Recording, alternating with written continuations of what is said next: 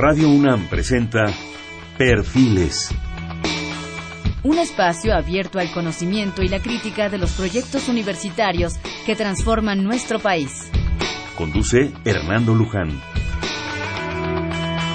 ¿Qué tal? ¿Cómo están? Buenas noches. Estamos nuevamente en Perfiles. Este es un espacio en donde conversar con las mujeres y los hombres que día a día forjan nuestra universidad.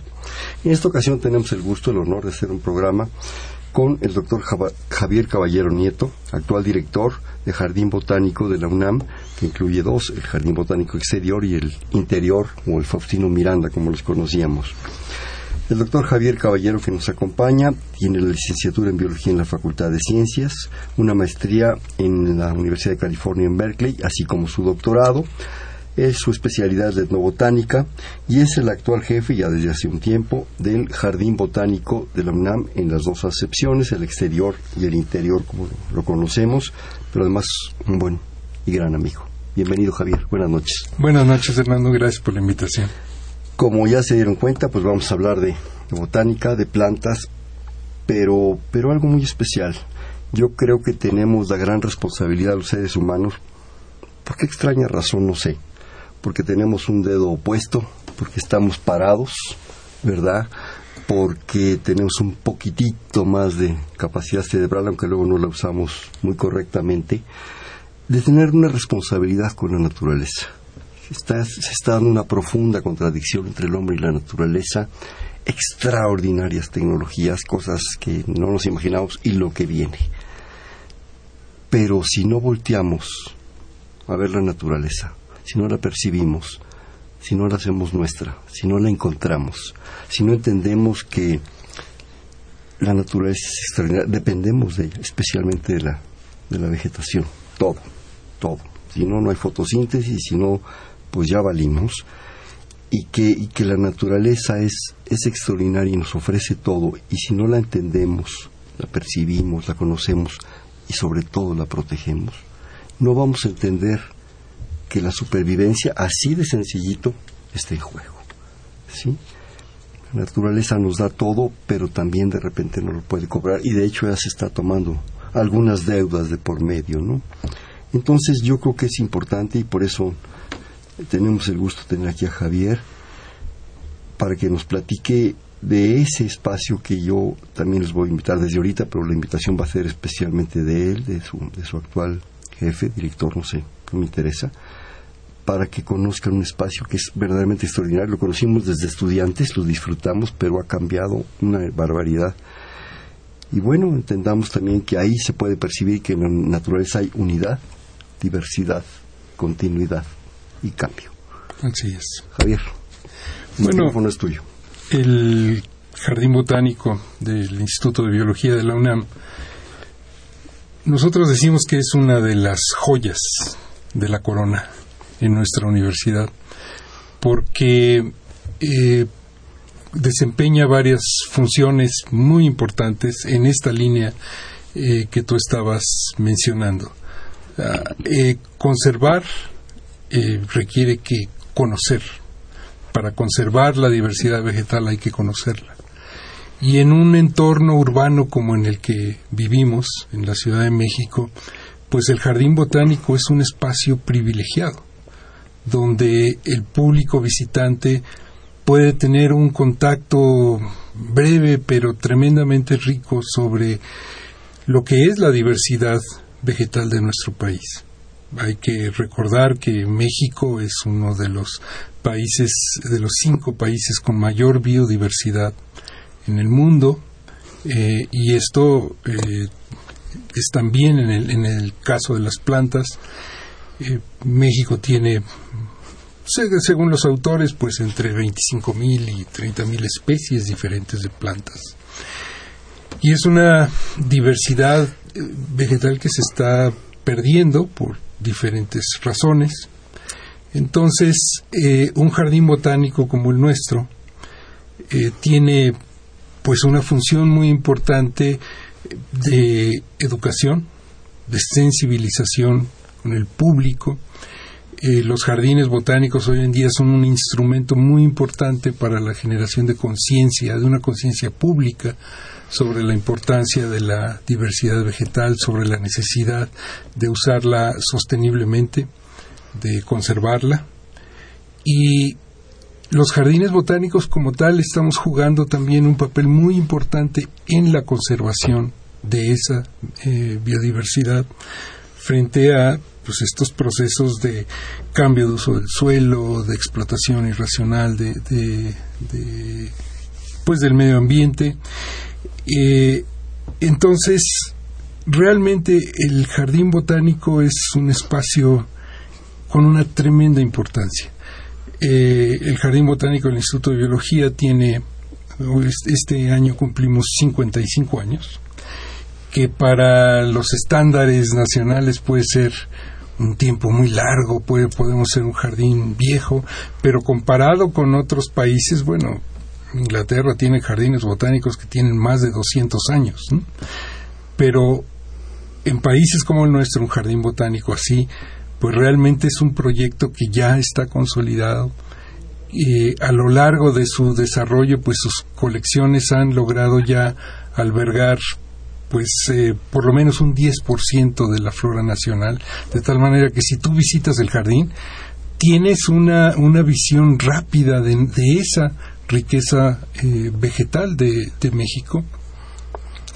Y junto con otras actividades que realizamos, pues comunicamos al público la importancia de, de conservar esta, esta riqueza que, que tenemos.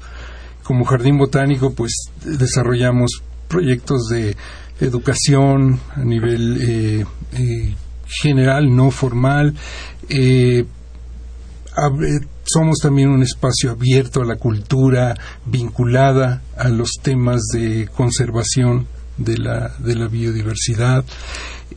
hacemos investigación sobre temas que tienen que ver también con este conocimiento de la, de la diversidad vegetal, con las eh, opciones que se pueden tener para su utilización sostenible. Y bueno, pues somos un jardín botánico moderno en el sentido eh, amplio de la palabra, porque estamos comprometidos con esta tarea de conservación de la diversidad vegetal en sus diferentes facetas, en la educación, en la investigación y en la conservación como tal de plantas eh, de México. Yo no estoy de acuerdo con que 55 años y es viejo, sino que nos queda a nosotros. Estamos respetando, estamos en la flor de la vida, sí, tanto el jardín como nosotros. Bueno, eso sí. No, pues que, que, nos, ya, ya, nos pasaste a molar. Mira, yo creo que no es que sea un lugar viejo, es un lugar extraordinariamente renovable. ¿sí? El jardín botánico que conocíamos cuando éramos estudiantes al actual tiene nada que ver. No es, era la base, era el sustento, pero se ha ido renovando, se ha ido modificando, se ha ido actualizando, se han abierto cosas extraordinarias, bueno, en investigación, en difusión, en, muchas cosas. Simplemente en el arreglo físico del jardín es otro. Y eso va a seguir, eso ya no lo para nadie, ¿sí? Pero algo que dijiste muy importante es que es un proyecto cultural. Tenemos la mala visión y bueno, a mí me encanta toda la percepción, tú lo sabes, de cosas de cultura. Tenemos la mala percepción que cultura es la música, especialmente la música muy clásica, eh, la literatura muy acá, de los premios Nobel, en fin, cosas así. Pero yo creo que la cultura es todo. No nos podemos llamar hombres cultos si no podemos conocer un poquito de botánica, de relatividad, de psicoanálisis, de todo esto somos, tenemos que ser cultos integrales y eso nos lleva a otro punto, la civilidad. Eso nos hace seres sensibles y seres civilizados. En los, en los eh, eh, folletos y la información que me hiciste a favor de llegar, que ya me eché todos, ya me conoces, ¿verdad? Eh, hay uno que especialmente me llamó la atención, no lo voy a leer porque son 12 principios, pero empieza, dice, las 12 razones para implementar la estrategia mexicana de la conservación vegetal. Leo solamente el primero. Nos ratifica como seres racionales y persistentes de una manera asertiva construimos un mundo donde se potencia y maximiza la interdependencia de las plantas y la gente, propiciando un México con mayores posibilidades de prosperidad. Y no de los otros 11 porque se nos ve el programa. Pero Pero es eso, es no solo un centro de conservación y de investigación, sino un centro de cultura, Javier. Así es, así es en todas sus, sus formas, eh, con diversas actividades que nosotros realizamos. Eh, tratamos de incidir, como decía hace un momento, en esta generación de esta conciencia pública sobre la importancia de esta riqueza vegetal que tenemos, la necesidad de utilizarla adecuadamente, de conservarla. Y, como dices, es ir creando este espíritu de civilidad. Yo, cuando lo mencionas, bueno, me acuerdo una de las actividades que hemos venido haciendo ya durante los últimos ocho años. una vez al año hacemos esto que le llamamos el Día de los Jardines Botánicos. Es un día al año donde recibimos un público muy numeroso y le presentamos diversas actividades eh, educativas, eh, demostraciones del trabajo de investigación que hacemos, le mostramos nuestras colecciones de plantas y la importancia que tienen para la conservación. Eh, bueno, uno, la última ocasión, por ejemplo, recibimos 6.000 visitantes en un solo día. Eh, ofreciéndoles más de 50 actividades diferentes para niños, para adultos, todas sobre temas que tienen que ver con las plantas, su importancia. Y siempre digo que es tremendamente gratificante porque después de las 5 de la tarde, cuando termina el evento y uno recorre el jardín, el jardín está intacto. Después de haber recibido 6.000 personas. Civilidad. Eso es civilidad es eh, un público comprometido, un público tremendamente respetuoso y, muy interesado en, en, nuestro jardín botánico, pero también buscando una manera de, ser parte de estos esfuerzos para la conservación. Y bueno, pues esa es una de las eh, aspiraciones de un jardín botánico, el incidir de esta manera en su público que lo, que lo visita. Eh, y esto, de hecho, pues nos ha llevado a establecer este proyecto que iniciamos el año pasado del Centro de Adopción de Plantas Mexicanas en Peligro de Extinción, donde estamos aprovechando la experiencia generada en el desarrollo de métodos de cultivo de plantas que están en alguna categoría de riesgo, sea que estén o completamente extintas en la naturaleza o eh, que están en peligro de extinción, amenazadas o que requieren alguna forma de protección especial, eh, pues nosotros ahora ofrecemos en nuestra eh, tienda del jardín, hemos habilitado el invernadero de esta tienda como un centro donde la, el público selecciona especies de, de, esta, eh, de este tipo y las, las lleva a su casa asumiendo el compromiso de cuidarlas como si fueran hijos adoptivos.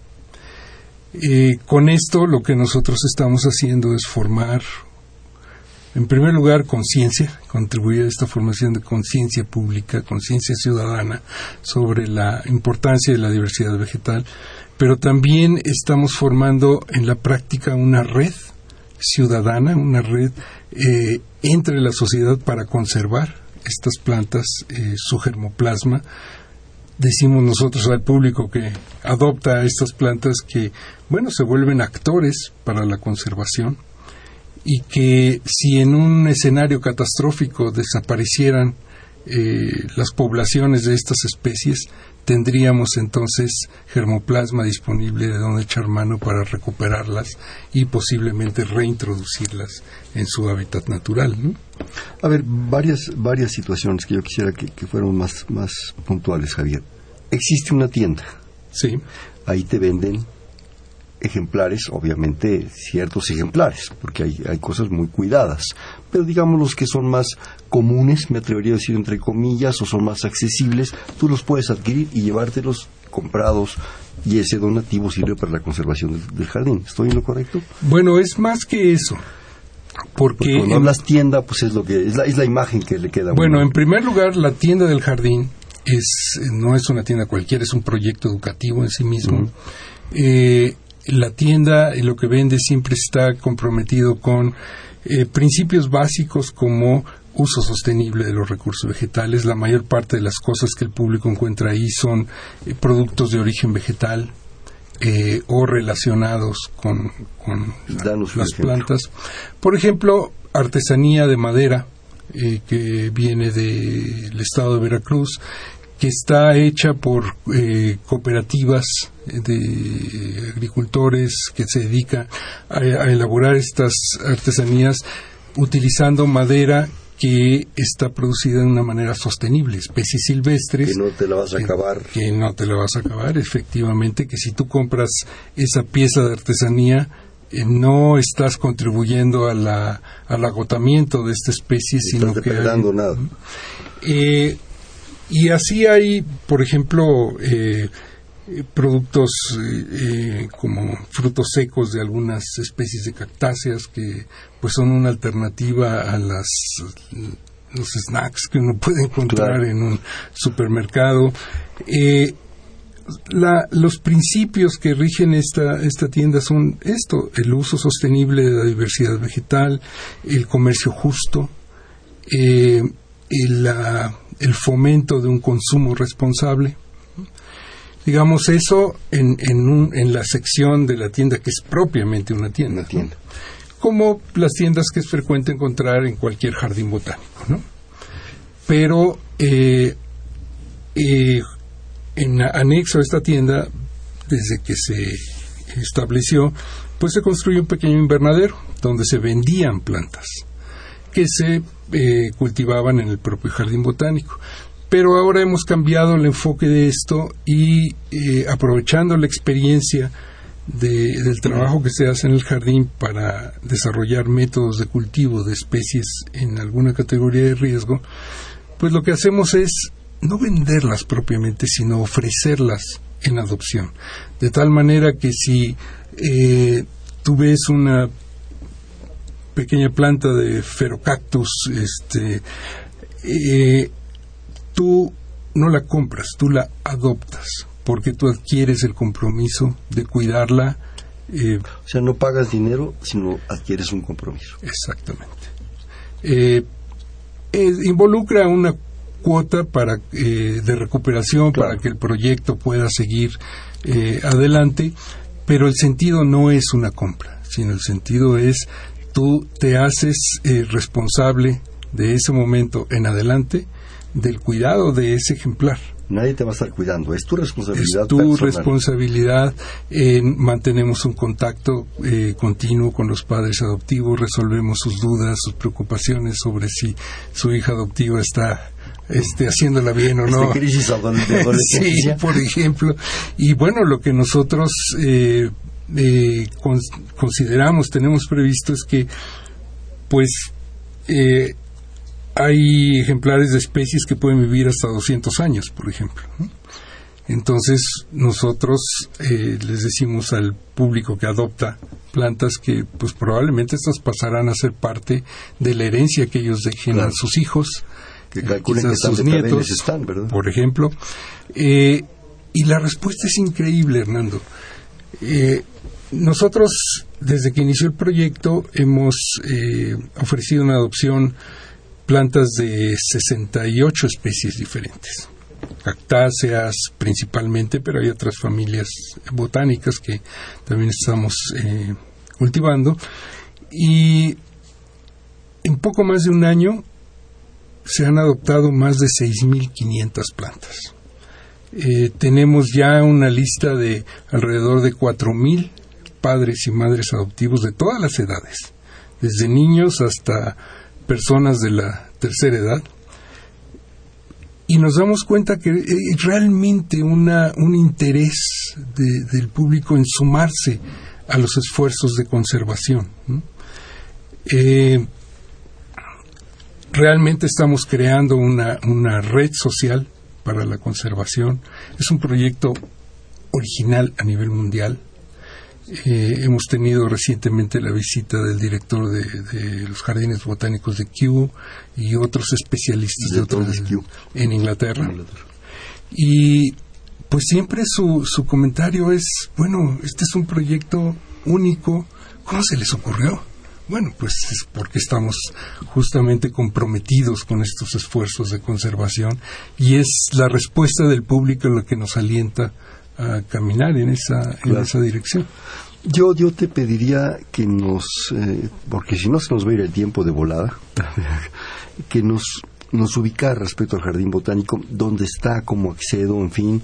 Y por otro lado también, tal vez sea más fácil lo que tú consideres, con una página, porque ahí supongo que hay alguna forma de un mapa de llegar, en fin.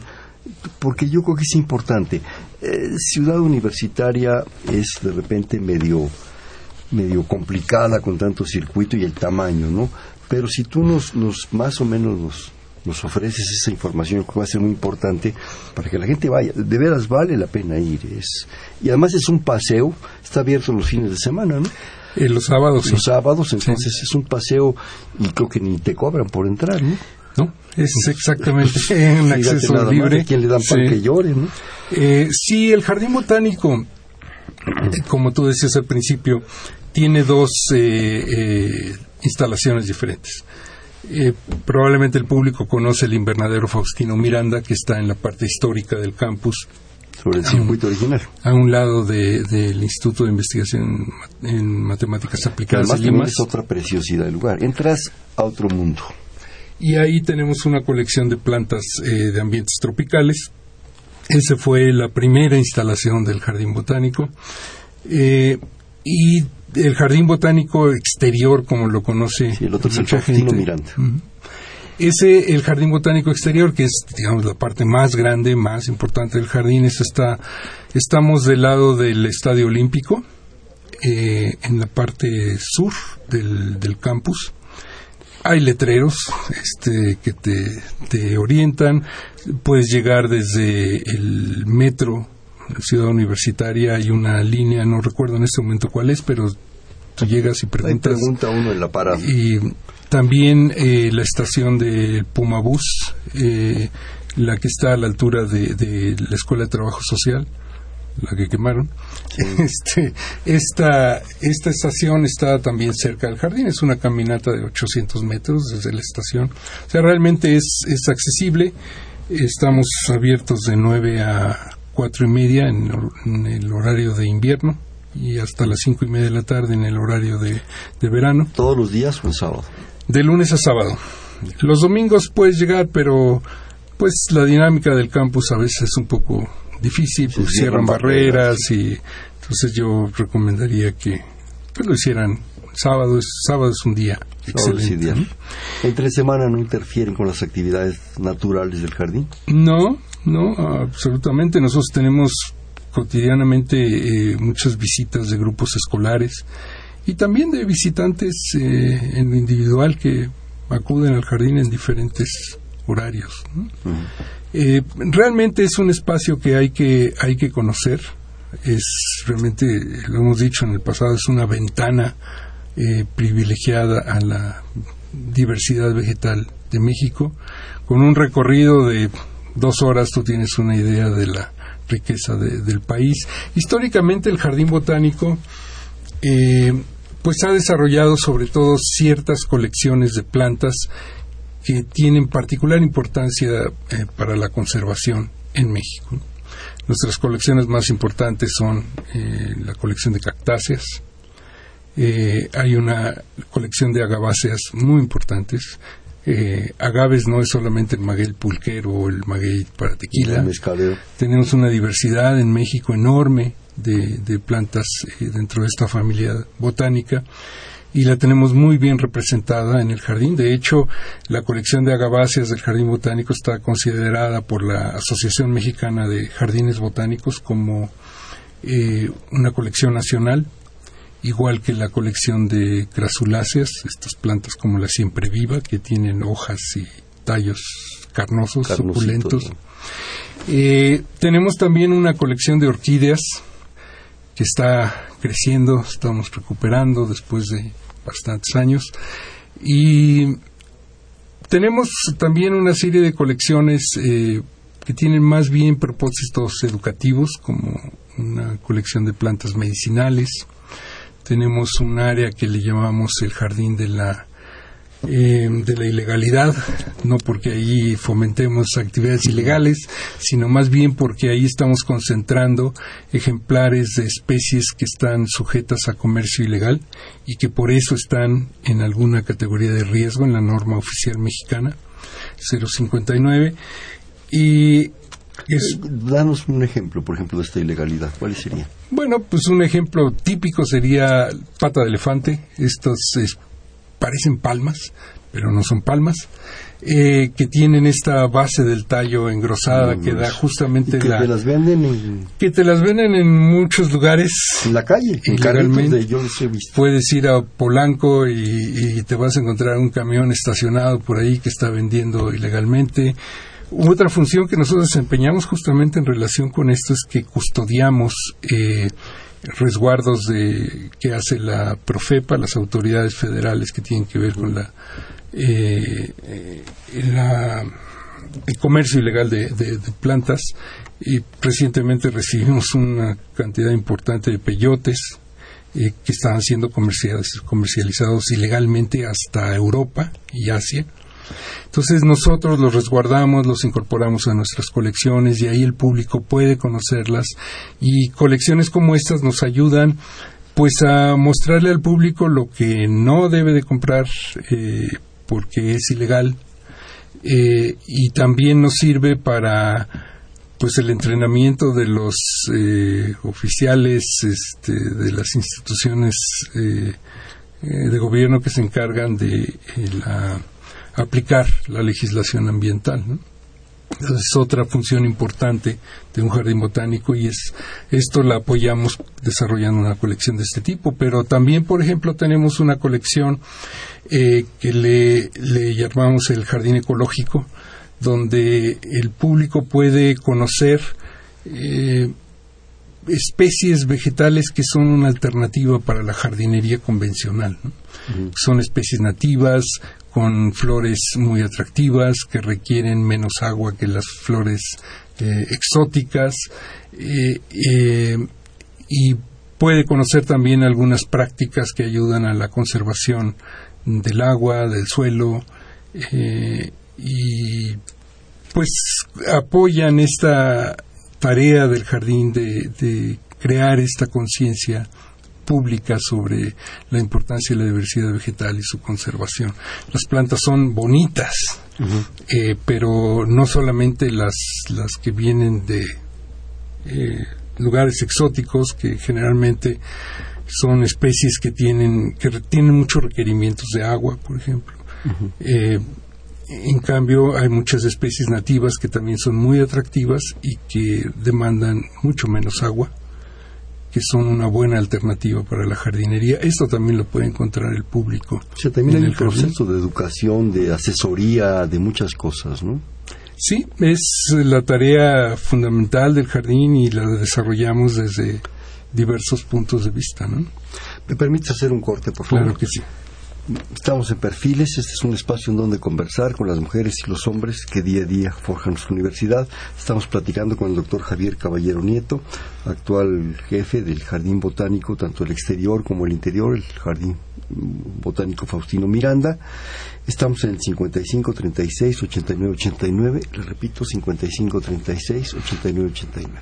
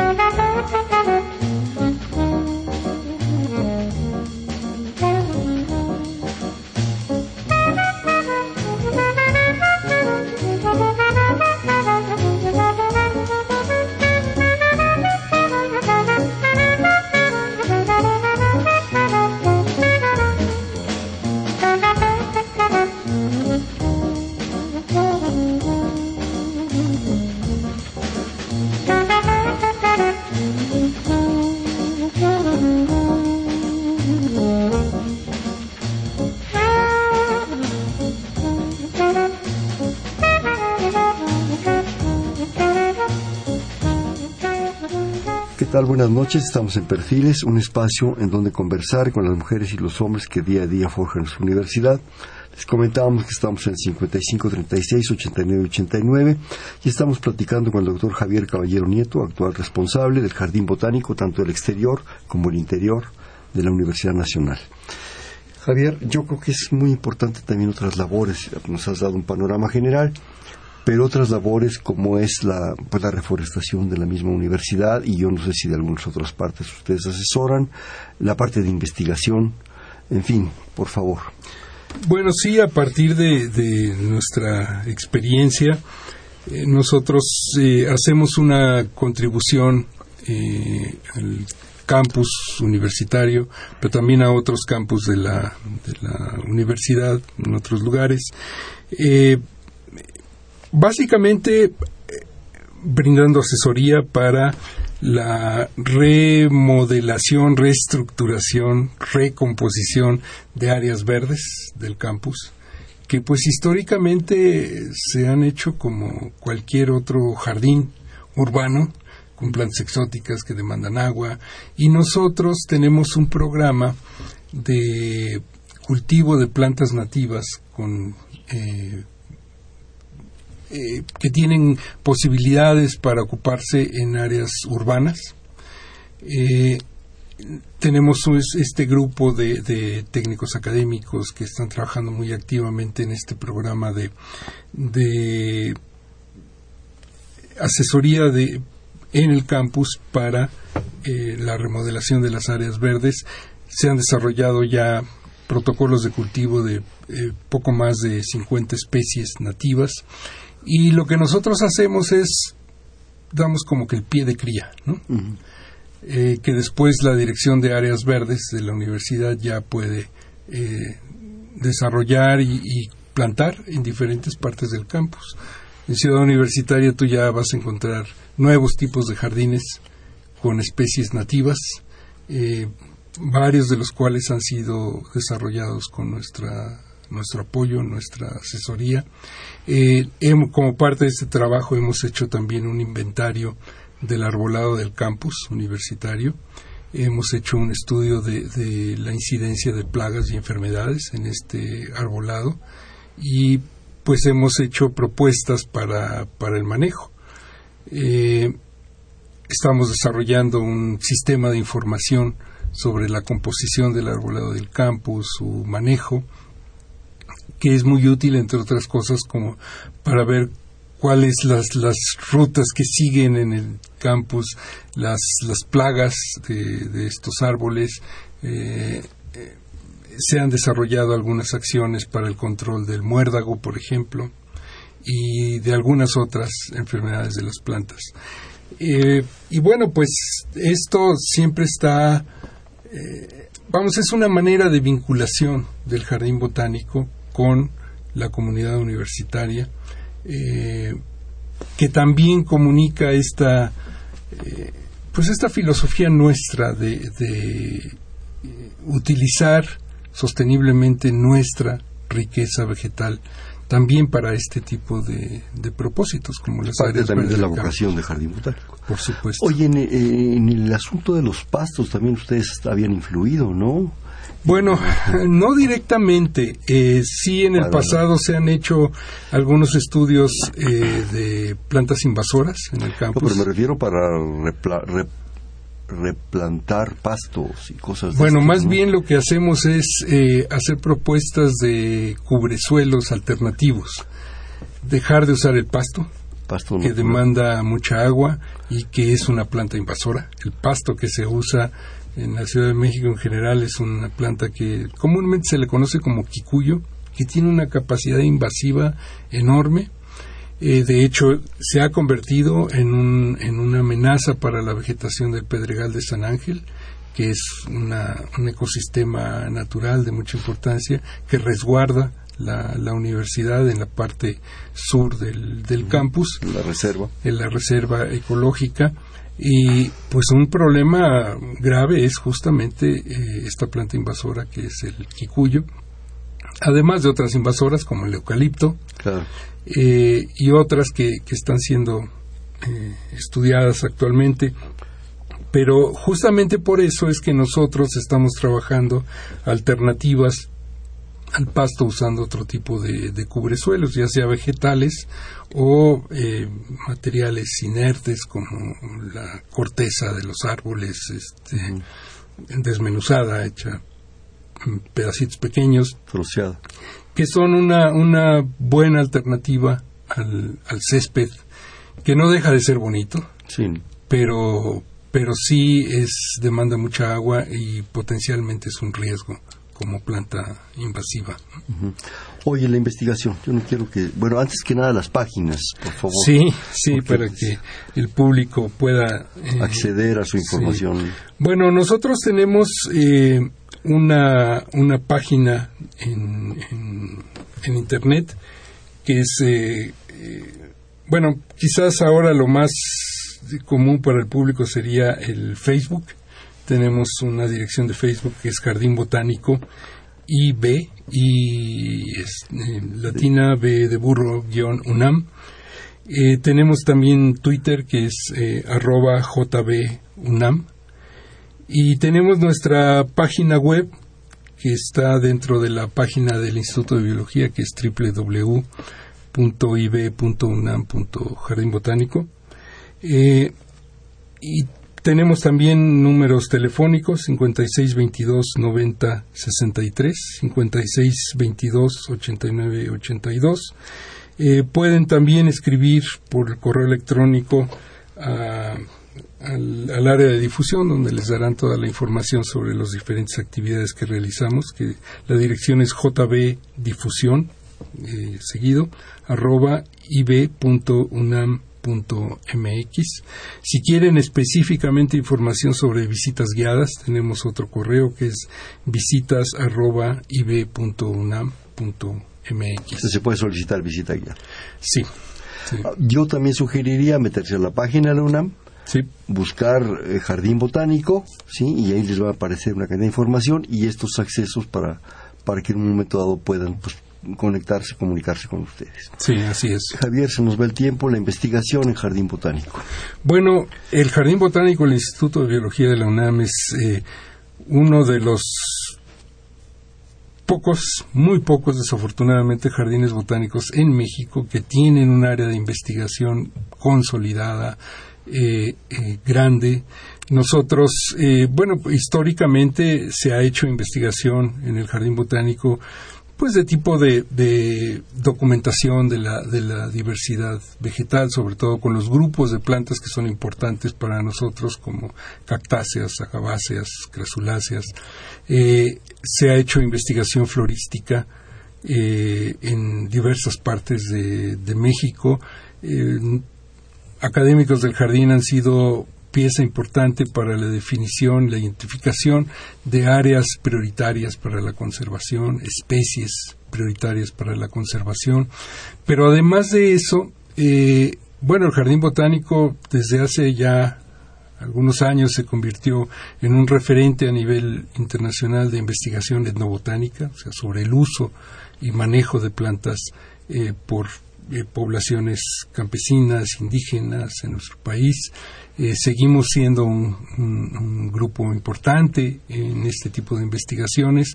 Eh, se hace investigación sobre taxonomía, sobre la sistemática, la evolución de, otra vez, agaves, cactáceas, eh, crasuláceas. hoy en día tenemos ya investigadores que aplican métodos modernos moleculares para la documentación de estos procesos de evolución y de eh, taxonomía de, estos grupos de plantas. Se está haciendo estudios sobre código de barras, que es eh, la aplicación de estos métodos para poder identificar con facilidad especies eh, diferentes.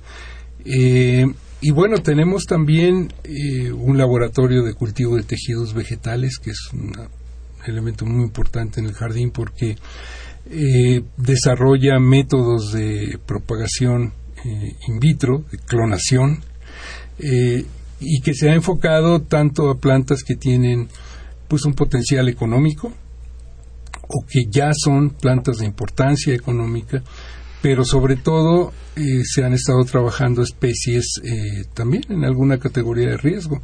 Se han desarrollado protocolos de cultivo in vitro de poco más de 50 especies mexicanas que están en alguna categoría de riesgo. De hecho, eh, en el centro de adopción de plantas en peligro de extinción en el jardín se pueden adoptar plantas que han sido propagadas in vitro y que pues es resultado de la investigación que desarrolla eh, se desarrolla en esta línea.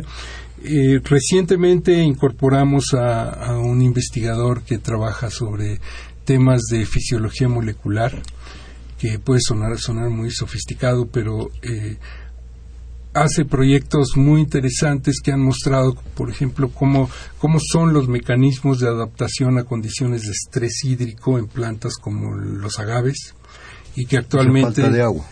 Sí, exactamente.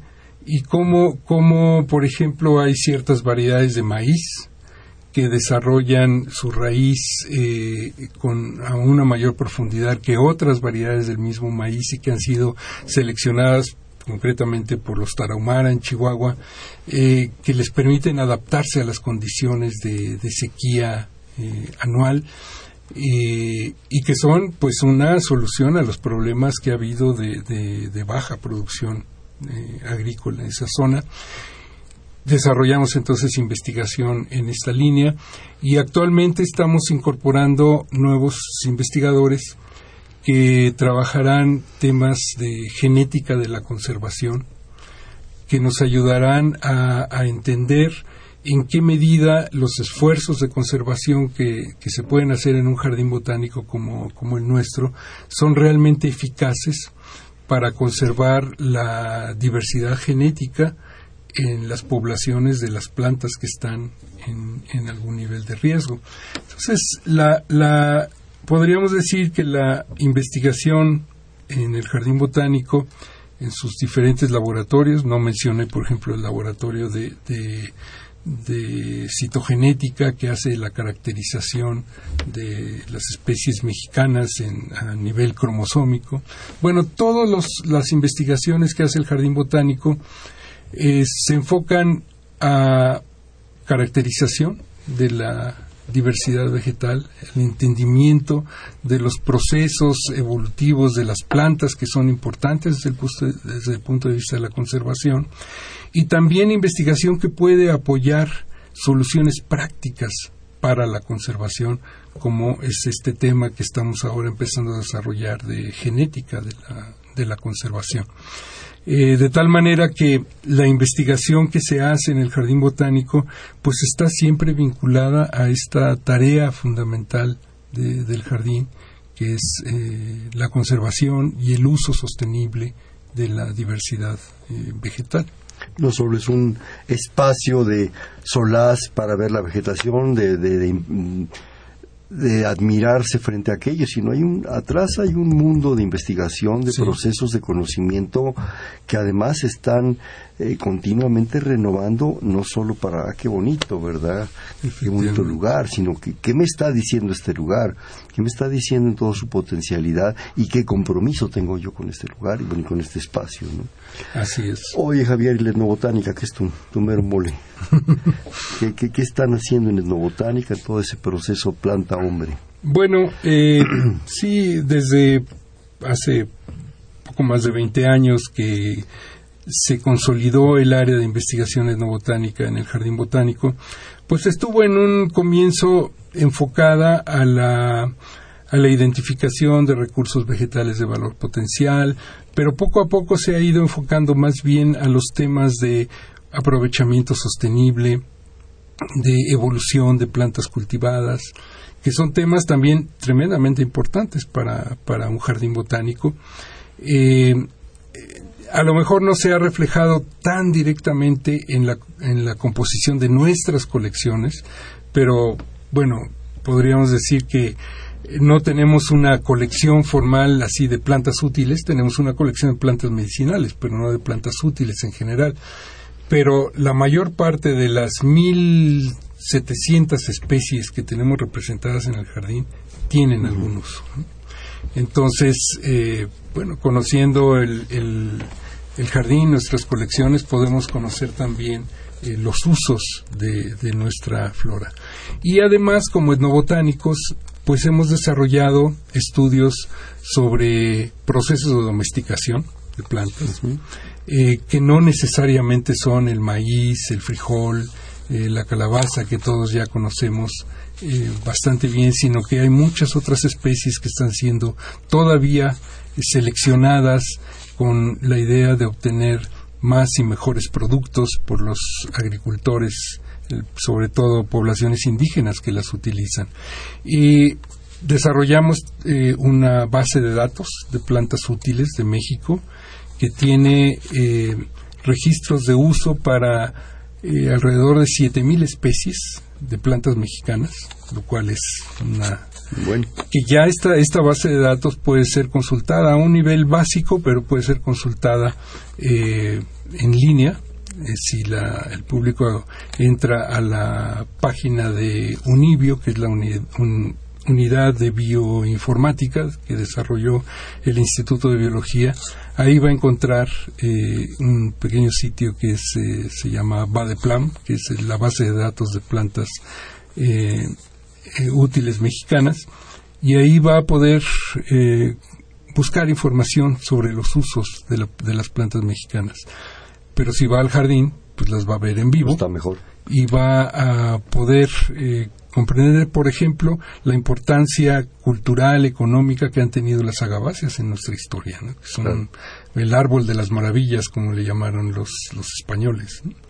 Entonces, sí, efectivamente, la investigación etnobotánica es un campo muy importante en nuestro jardín. Y tradicional en México. Así vital es. Para, para nuestra sociedad, ¿verdad? Y para nuestras sociedades anteriores a, a la actual. Y bueno, pues también luego hacen festivales hasta de quelites, ¿verdad? Nuestros buenos amigos Robert Valle y Mira, que además son deliciosos los quelites, los quintoniles y todo eso, es una delicia. Oye, Javier, nos llegan, antes que nos acabe el tiempo, varias preguntas. Desde Ciudad de Zahualcóyotl, Elsa Quintero Castrejón, si yo tengo un espinazo de pescado, ah caray señora, y lo pienso trasplantar, ¿qué posibilidades hay que, que lo adopten? Da un teléfono. ¿Tú sabes cuál es el espinazo de pescado? No, no, pero nosotros tenemos una política para la incorporación de no sería propiamente adopción sino es este recibir en donación algún ejemplar. Bueno primero tiene que tenemos que saber qué planta es el nombre común no ayuda mucho, pero si nos puede enviar una fotografía y un poco más de información podríamos... Eh, Aquí nos deja su teléfono para que a ver si, alguien de tu... Eh, puedo dar mi teléfono que es eh, 5616-1297, es el teléfono de ¿Lo la repites, jefatura. por favor? 5616-1297. Ahora, perdón Javier, yo supongo que no nomás se mete una planta, sino más a jardín No, botánico. no. Hay que cumplir Nosotros ciertas tenemos políticas para eso. ¿Sí? Sí, tiene que, primero tiene que haber información de procedencia. No podemos aceptar una planta que no Claro. sabemos ni dónde fue que colectada. vaya a traer alguna plaga o alguna Segundo, tiene que ser de interés para las colecciones del jardín. cosa. Claro. Y tercero, pues tiene que ser mm, físicamente posible traerla, porque si nos donan Sí, un árbol de 40 huehueta, metros, imagínate. va a estar complicado. Pues sí. Bueno, aquí te dejo los datos de, de la señora Elsa Quintero. Le agradecemos muchísimo de todas maneras. Desde Miguel Hidalgo, eh, Gilberto, felicidades al programa, muy interesante la información del doctor Javier. Aquí se lo pasamos. De la delegación Gustavo Madero, Marianita Cerón. Felicita a Fal- Marianita Cerón, a nuestra antigua productora, ahora está Elena. Pero bueno, qué bueno que no se olvide de los cuates. Se reconozco al doctor y al gran programa, pero hay poca difusión del jardín botánico. Si pudiera darse a conocer más y una pregunta, ¿qué riesgos implica y en qué afecta a la diversidad de México traer nuevas especies?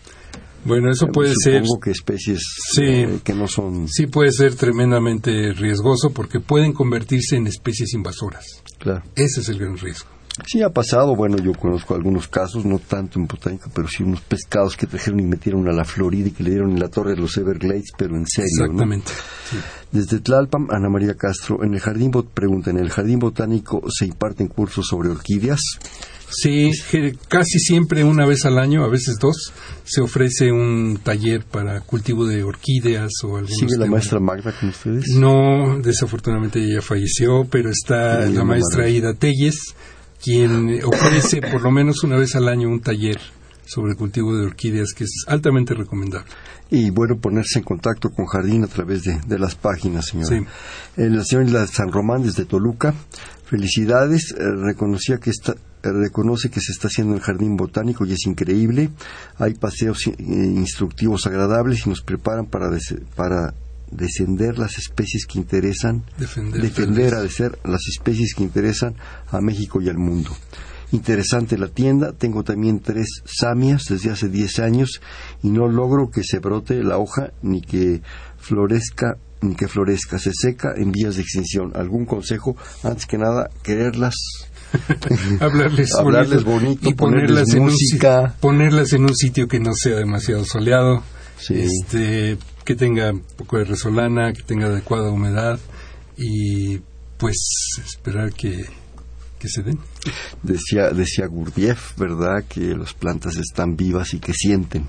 Eso dicen. Entonces, entonces, este, pues es importante, yo creo que hasta las buenas vibras con las plantas. Así es. Javier, nos quedan escasos tres minutos, este, no sé, alguna otra cosa. Ah, bueno, quedamos eh, la enseñanza, eh, si bien me decías ustedes no dan enseñanza formal como tal, pero están involucrados en cursos, ¿verdad? Bueno, sí, lo- los académicos, la mayor parte de nosotros eh, damos clase en la Facultad de Ciencias eh, para los estudiantes de licenciatura o algunos de nosotros también somos tutores del posgrado. Nos mantenemos eh, activos en esta línea porque la, forma- formación de recursos humanos es una de las tareas esenciales de la UNAM. es otro nosotros- genoma invaluable. Así es, así es.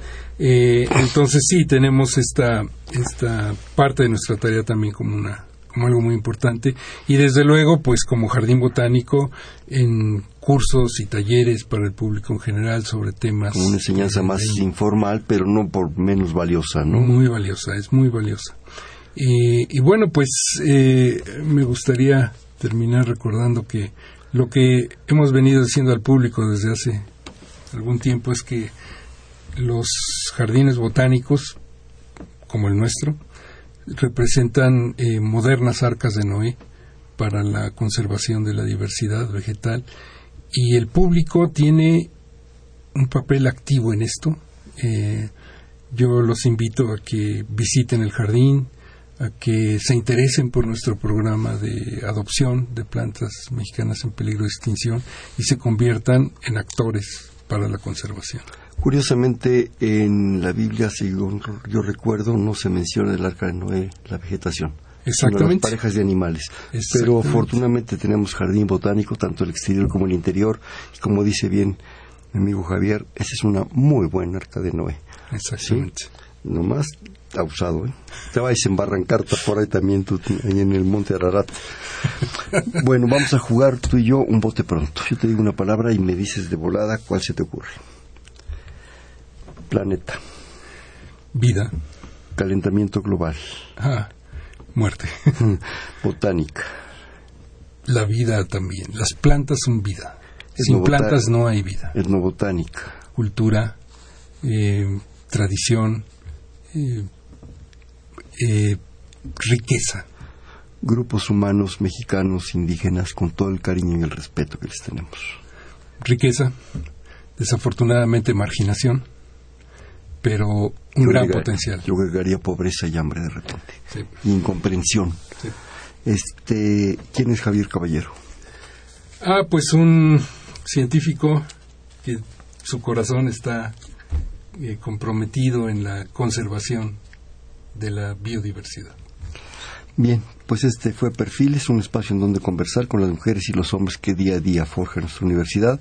Estuvo con nosotros el actual responsable del Jardín Botánico, tanto el exterior como el interior, el doctor Javier Caballero Nieto. Javier, qué gusto. Todo nuestro aprecio, como siempre. En la coordinación, la doctora Silvia Torres. En la producción, Elena Ramírez. En los controles, Humberto Sánchez Castrejón. En la conducción, Hernando Luján. Este fue Perfiles, un espacio en donde conversar con las mujeres y los hombres que día a día forjan nuestra universidad. Gracias. Buenas noches. Perfiles. Un programa de Radio UNAM.